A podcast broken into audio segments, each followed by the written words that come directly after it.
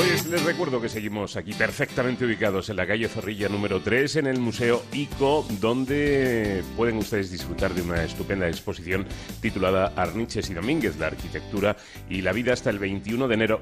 Importante, la entrada gratuita, ¿eh? Entrada gratuita, pocas cosas son ya gratis, pues venir a ver esta exposición es absolutamente gratis en el Museo ICO, en la calle Zorrilla número 3. Pepajea, vamos con el treinta y tantos. Bueno, también hay que decir a todo aquel que esté cerquita por aquí que entre, que entre y que nos salude, que por eso estamos aquí haciendo el programa desde el museo, eh, desde el museo ICO. Mira, fíjate, viendo la exposición de Arniches y, Domínguez, maravillosa que te llama la atención, fíjate cómo eran, que qué cabeza, que, que sobre todo entorno, ¿no? En esa residencia de estudiantes en el que se encuentran con grandes como Federico García Lorca o como Buñuel. Eh, te das cuenta del paso del tiempo. Y hay muchas veces que cuando la arquitectura la vemos de esa manera, eso de envejecer no está tan, eh, ¿cómo te diría?, tan claro, mm. ¿no? O sea, hay edificios que parece que no tengan tiempo, que sean atemporales totalmente, como la arquitectura que hicieron estos dos grandes. Y precisamente el treinta y tantos de hoy va de eso, va de envejecer. Que la vida iba en serio, uno lo empieza a comprender más tarde. Como todos los jóvenes, yo vine a llevarme la vida por delante. Dejar huella quería y marcharme entre aplausos. Envejecer, morir, eran tan solo las dimensiones del teatro. Pero ha pasado el tiempo y la verdad desagradable asoma. Envejecer, morir, es el único argumento de la obra. Envejecer, morir, envejecemos desde el mismo instante que nacemos.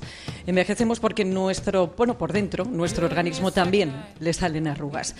Y te lo contaba Paco porque hoy ha empezado en Madrid la 16 edición del Congreso Internacional de Medicina Anti-Aging que organiza la Sociedad Española de Medicina Anti-Envejecimiento y Longevidad. No es una medicina de la longevidad, aunque así nos gusta también llamarla, pero básicamente es una medicina de calidad de vida.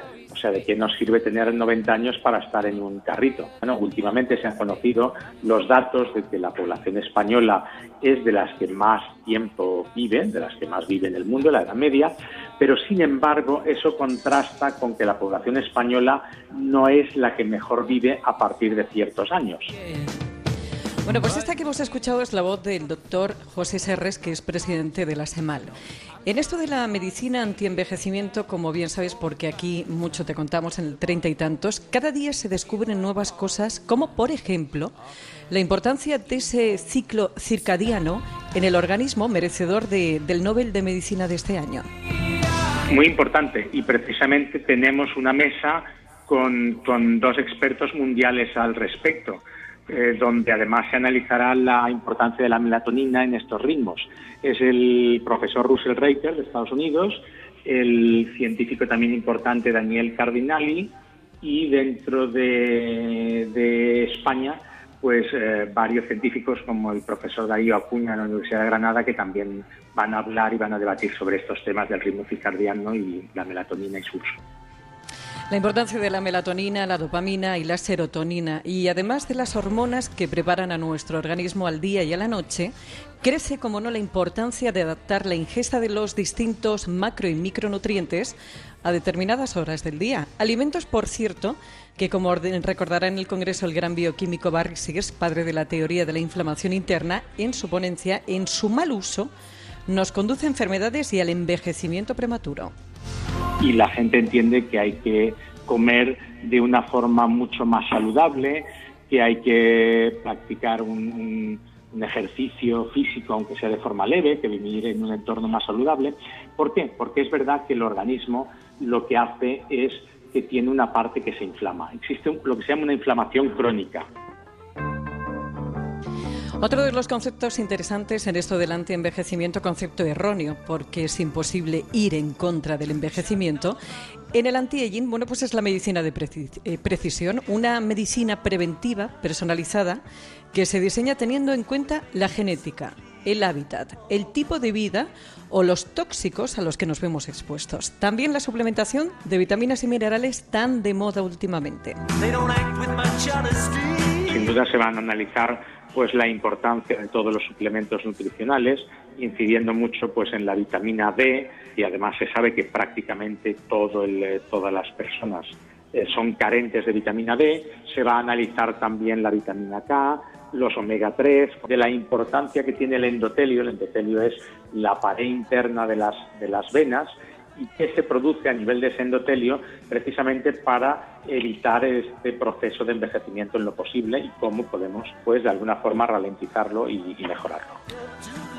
Lo que tenemos claro es que cada vez vivimos más, pero esa esperanza de vida no significa que esos años los vivamos con una calidad de vida que nos haga sentirnos vivos. Por eso hay que cuidarse, no para ser eternos, sino para vivir nuestros años con el menor dolor posible.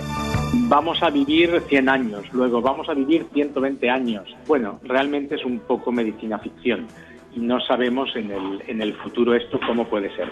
Lo que sí es cierto que cada vez hay nuevos descubrimientos, que ratones y otras especies modificaciones que se les hacen.